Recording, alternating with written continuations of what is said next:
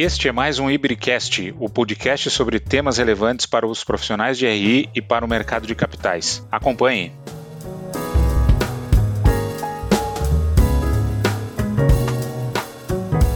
Olá, pessoal. Bem-vindos e bem-vindas a mais um episódio do IBCast, o podcast do IBRE. O meu nome é Roberto PS e eu serei o moderador desse episódio. Recentemente, a Comissão de Valores Imobiliários abriu uma audiência pública com vistas a reformular e modernizar a Instrução 480. O objetivo declarado era reduzir o custo de observância regulatória e inclusão de informações ISD. A comissão técnica do IBRE teve a oportunidade de contribuir levando as suas sugestões para aperfeiçoamento, em especial dos itens que tratam do formulário de referência. Então, eu convidei duas pessoas que estiveram diretamente envolvidas com esse trabalho para conversarem um pouco com a gente. Então, hoje nós temos conosco aqui a Aline Campos, que é coordenadora da comissão técnica do IBRE, é uma profissional com mais de 10 anos de experiência nas áreas financeiras, com emissões de valores mobiliários e captações, operações de câmbio, fluxo de caixa e tesouraria. Ela atua em RI há sete anos, onde passou pelos setores de infraestrutura e transporte e foi responsável pela obtenção de registro de companhia aberta e estruturação do programa de RI de diversas empresas. Atualmente, ela é coordenadora de relações com investidores da AEGEA Saneamento, cursou economia na Universidade Federal de Juiz de Fora e também possui graduação em gestão financeira pela FGV do Rio de Janeiro. Possui ainda pós-graduação em mercado de capitais pela UFRJ e MBA em gestão financeira pela FGV. Temos também conosco o Emerson Drigo, que é bacharel em Direito e mestre em Direito Econômico e Financeiro pela Faculdade de Direito do Largo São Francisco, que é a Faculdade de Direito da USP, é associado e subcoordenador de, da Comissão Técnica do IBRE, Instituto Brasileiro de Relações com Investidores, é associado do IBGC, né, que é o Instituto Brasileiro de Governança Corporativa, e do CIAL, que é o Conselho Empresarial da América Latina. É advogado e consultor de empresas desde 1998 e professor dos cursos de pós-graduação da Faculdade de Direito de São Paulo, da Fundação Getúlio Vargas. O Emerson também é sócio da VDV Advogados. Aline Emerson, muito obrigado por dedicarem esse tempo para conversarmos e sejam bem-vindos. Vocês poderiam começar comentando um pouco sobre essa iniciativa da CVM e sobre os fatores motivadores? É, Aline, se puder comentar e depois o, o, Emerson pode complementar, por favor. É claro. Primeiro, é, olá, Roberto. Obrigada pelo convite. Eu fico muito feliz em participar desta edição do podcast do Ibre ao lado do Emerson Drigo, excelente advogado e presença fundamental nos trabalhos desenvolvidos pela Comissão Técnica do Ibre. É, nos últimos meses a comissão evoluiu muito, tá? Nós temos um time diverso, completo e atuante nos mais variados temas relacionados ao mercado de capitais e ao dia a dia dos profissionais de RI. O objetivo da comissão é justamente esse, Roberto: é analisar, propor e trazer melhorias para as rotinas dos profissionais de RI, além, é claro, de contribuir com o desenvolvimento do mercado e dos profissionais que, ele, que nele atuam. É, essa audiência pública da CVM veio em boa hora. Na verdade, para alguns profissionais que acompanham de perto a agenda de trabalho da CVM, como a gente da comissão técnica, essa audiência já era esperada, principalmente pela possibilidade de redução do conteúdo do formulário de referência. E foi justamente isso que aconteceu. A CVM vem aí com uma proposta de redução de 21 para 13 sessões, e isso apenas eliminando redundâncias, né? ou seja, retirando do formulário inform informações que podem ser facilmente encontradas em outros documentos de publicação obrigatória pelas companhias abertas, como as demonstrações financeiras, por exemplo. Emerson, poderia complementar um pouco para nós aí, por favor? Claro, boa noite, Roberto, boa noite, Aline. É, em primeiro lugar, Roberto, muito obrigado pelo convite para estar aqui hoje debatendo com a Aline, cuja liderança na comissão técnica é indiscutível. Né? Acho que boa parte do que ela acabou de comentar, é, que foi uh, uma grande evolução nos últimos tempos da nossa comissão técnica, dos debates, da formação da própria comissão técnica, né? é, é, devido aqui à liderança dela, à escolha que ela uh, fez, tive a oportunidade de fazer junto com ela, dos novos membros. E muito obrigado ao IBRE de estar aqui com a possibilidade de comentar, de trazer, né, comentar assuntos tão interessantes como esse. Não, acho que a questão da CVM, é, se a gente acompanhar nos últimos anos, a CVM vem num trabalho constante de revisão, simplificação, é, modernização, ganhos para o mercado de capitais como um todo e com impacto direto nas atividades dos profissionais é, de RI. Né? E a Comissão Técnica do IBRE tem tido aí a satisfação de poder participar de, de, se não todos, pelo menos a grande maioria desses procedimentos. Né? Como a Aline falou, essa audiência já era bastante esperada, acho que ano a ano a gente vai olhando a agenda regulatória da CVM, e agora, além dessa, a CVM acabou de soltar mais uma audiência pública que vem em breve com a revisão das regras de emissão pública de valores imobiliários, aí agregando a, a, instrução 400 com a 476, dentre outras uh, alterações que vem por aí, é parte de um trabalho constante que vem sendo desenvolvido uh, pela autarquia. Muito bem-vindo, muito interessante para fomentar aí o desenvolvimento do mercado de capitais. Legal, obrigado, Emerson. E Aline, você comentava um pouco dessa questão da eliminação de redundâncias. Eu gostaria de explorar com você um pouco sobre essas alterações previstas, é, com, justamente com um foco maior nessa eliminação de redundâncias que você comentava há pouco. E também os novos temas que serão abordados no, no formulário. Se puder comentar a respeito, por favor. Claro.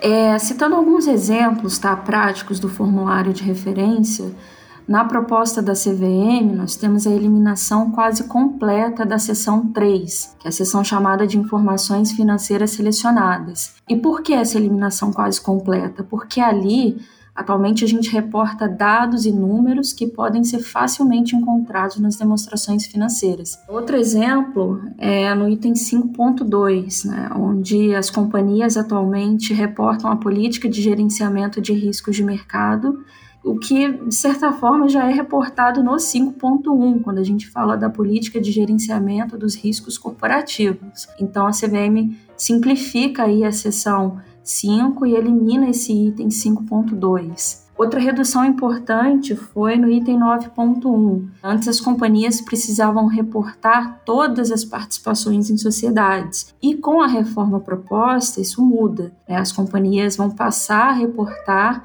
as participações apenas naquelas sociedades que são de fato relevantes para o desenvolvimento dos negócios. E também na própria seção 17, né, nós tivemos uma melhoria significativa com a eliminação dos reportes de aumento, reduções, desdobramentos, grupamentos do capital social. Era um item que, imagina, para companhias que estão aí no mercado há 10, 20, 30 anos, acabava ficando uma informação exaustiva, né? não de fato útil e necessário para você analisar, né? fazer sua análise sobre aquela companhia ou para o investidor tomar a sua decisão né, de investimento. Enfim, são muitas mudanças, tá? A maioria delas eu avalio como certeiras, principalmente quando a gente olha também para os aspectos ASG, onde a CVM não propõe inventar a roda no formulário de referência, tá? Os reportes, eles continuam simples e com a possibilidade da companhia direcionar o leitor do formulário para um relatório integrado, um relatório de sustentabilidade, enfim, um documento que trate aí de forma mais ampla e de certa forma até padronizada sobre essas questões, tá? Então, como eu disse, em geral, a avaliação é boa quando a gente fala do formulário de referência, mas a gente ainda precisa ficar atento aí para alguns pontos, tá? É, que podem exigir aí uma maior atenção dos profissionais de RI nas suas rotinas. Um exemplo disso seria em relação a uma nova previsão de atualização do formulário de referência sempre que um administrador ou membro do conselho fiscal tiver sofrido alguma condenação em processo judicial ou administrativo. Então aí é mais algum um ponto aí que, que liga o radar né, das áreas de RI para a atualização do formulário de referência. Tá entendido, Aline. Obrigado. Eu também estava lembrando aqui que vocês, numa conversa prévia, me anteciparam que um tema de relevante discussão na comissão técnica do IBRE foi a diversidade nos órgãos da administração, que é um assunto super importante para o momento aí. Vocês poderiam discorrer um pouco do entendimento de vocês a respeito? Talvez aqui a gente possa começar pelo Emerson e depois a Aline poderia complementar? Com certeza, acho que é, é tema de extrema relevância, acho que apareceu nessa audiência pública, mas permeia toda a situação atual do mercado de capitais né, e, e, da economia como um todo. Importante essa visão da CVM, né, importante trazer isso na parte de ESG, trazer a integração de diversidade para os órgãos de uh, administração das companhias, né, o que no IBRE né, foi bastante discutido e foi teve um olhar muito atento né, foi a questão de, talvez na sugestão da CVM, ela trouxe um foco praticamente exclusivo na questão de gênero e de cor, raça, né, se é que podemos nos, nos referir a esses critérios uh, dessa forma. O que a Comissão Técnica do IBRE uh, discutiu, debateu e enviou como sugestão à CVM é justamente uma tentativa de ampliar este olhar. Né? Diversidade é, é, muito importante, claro, questões de gênero é extremamente importante, questões de cor, raça é extremamente importante, mas nós temos várias outras questões que é, precisam ser olhadas né, para inclusão de públicos diversos nesses órgãos de administração. É importante que os órgãos de administração tenham uma visão muito ampla.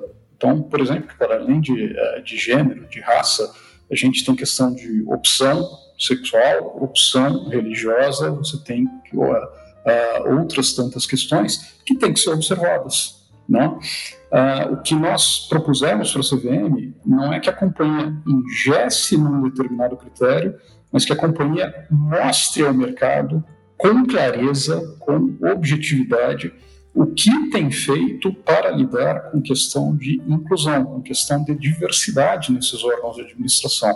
E a companhia mostra para o mercado que critérios estão seguindo, que parâmetros estão seguindo internacionais para promover diversidade nos órgãos de administração. Ou seja, o que a Comissão Técnica do IBRE propôs foi nada mais nada menos do que ampliar o foco da diversidade, não ficar restrito apenas àqueles que são claramente mais evidentes e super importantes, não, ninguém nega isso de forma alguma e ninguém pretende é, jamais excluir isso. O que queremos é ampliar esse foco. Acho que o debate é muito maior do que o que a CVM propôs. E é natural que a CVM tenha proposto de forma mais restrita, mais tímida, mas sempre querendo ouvir o mercado, típico da CVM, audiências públicas. Ela, inclusive, pede para que o mercado traga suas experiências e busque uh, ampliar a discussão. É, e assim, complementando um pouco do que o Emerson falou, a nossa proposta na comissão técnica é justamente é, no sentido de que as companhias mostrem como elas tratam do tema, do tema diversidade, tá? É que as companhias passem a reportar esse tema focado para uma gestão de mudança, tá? Porque, como o Emerson bem disse, esse é um assunto amplo e está na hora da gente começar a trazer para o mercado uma discussão mais madura acerca dessas questões, tá? Então, quando você olha os comentários lá da comissão no edital da audiência pública, o que, que a gente quer? Que as companhias reportem como elas enxergam diversidade, quais são seus objetivos e quais medidas estão sendo tomadas ou analisadas para que a companhia atinja esses objetivos, tá? Aí, depois de contextualizar o tema, a gente espera né, que a companhia coloque ali suas metas, objetivos e também que reporte alguns indicadores de diversidade, tá? tanto em bases atuais, como, se possível, os resultados que a companhia espera alcançar no futuro à medida em que ela cumpra né, essas metas e objetivos estabelecidos. Ok, legal. Muito obrigado, Aline. É, Emerson, eu queria te convidar também se você puder falar um pouco mais sobre o para o nosso público sobre as demais alterações originadas pela audiência, se puder é, trazer uma luz das outras alterações, eu agradeço. Tá certo.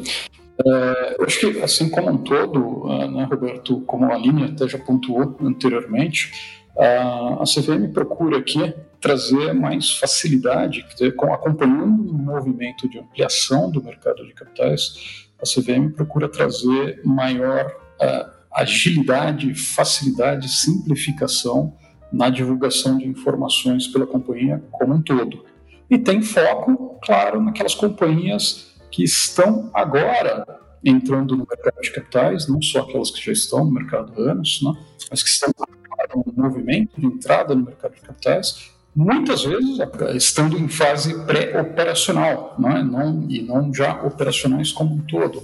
A CVM busca trazer ali filtros, por exemplo, de companhias que listem no mercado, mas que não realizem emissões. Vou dizer aqui que eu concordo plenamente com a sugestão dada pelo CVM, né, porque ela diz que a companhia que lista que se registra junto à CVM para estar listado ao mercado e não realiza emissões durante uh, o próximo ano, né, de pelo menos 50 milhões de reais, o registro dela seria automaticamente é, cassado.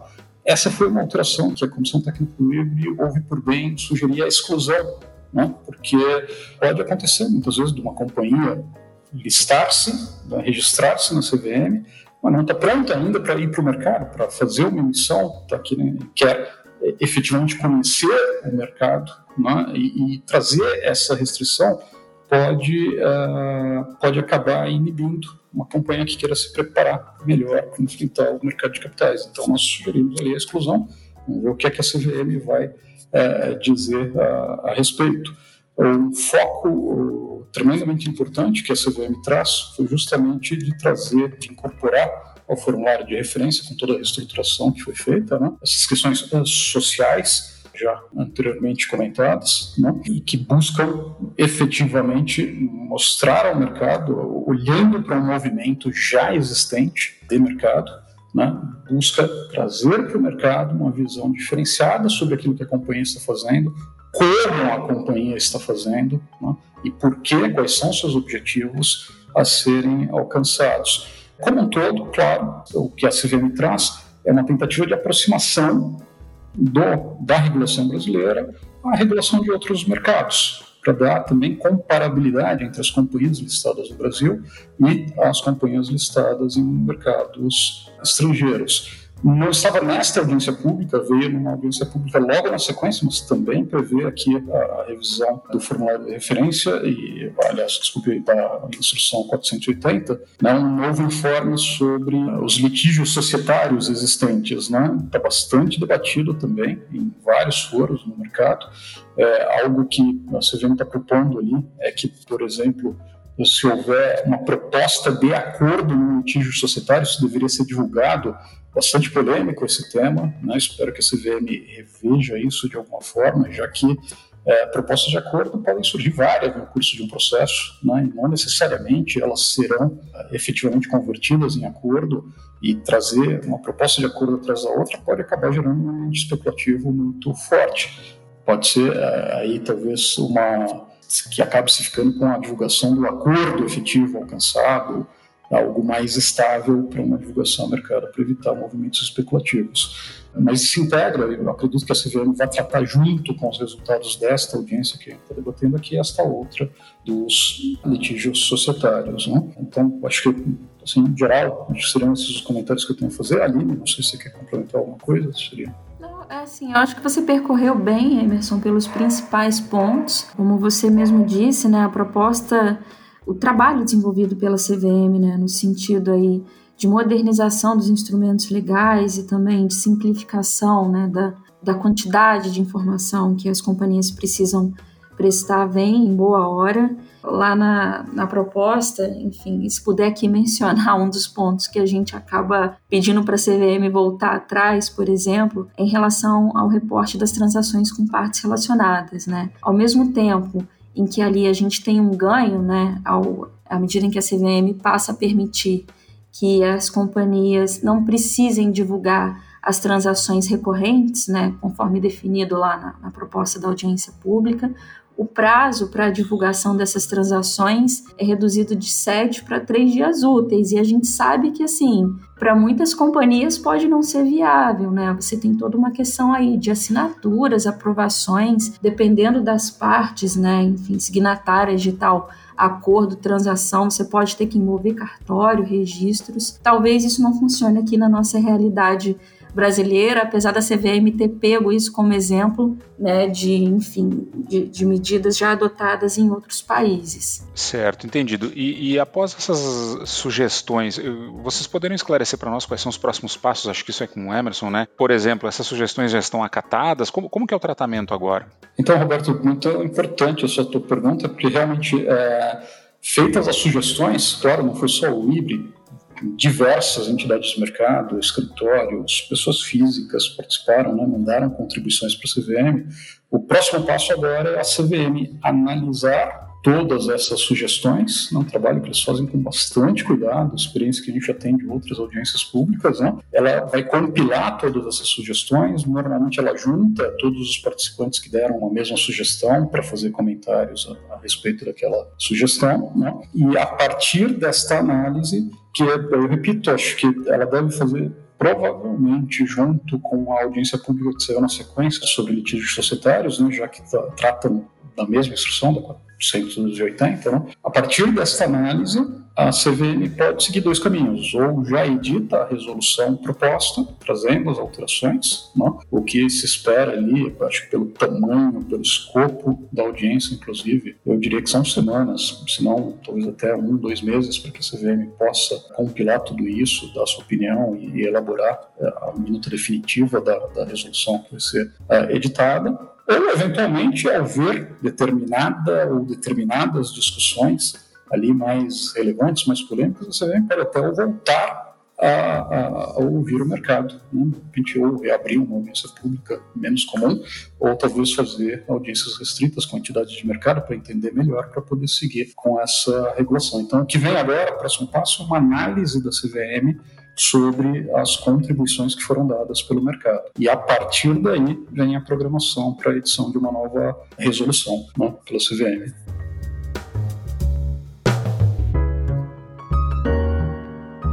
Ok, é, Aline, Emerson, realmente foi uma conversa muito boa e para mim ficou super claro o quanto esse movimento é favorável, seja para facilitar e esclarecer novos temas importantes para comunidade de RI, seja para seguir um caminho de fortalecimento do mercado de capitais como um todo. Mais uma vez, muito obrigado pela presença de vocês. Aline, se você quiser fazer seus comentários finais aí. Então, eu acho que a avaliação em geral é positiva.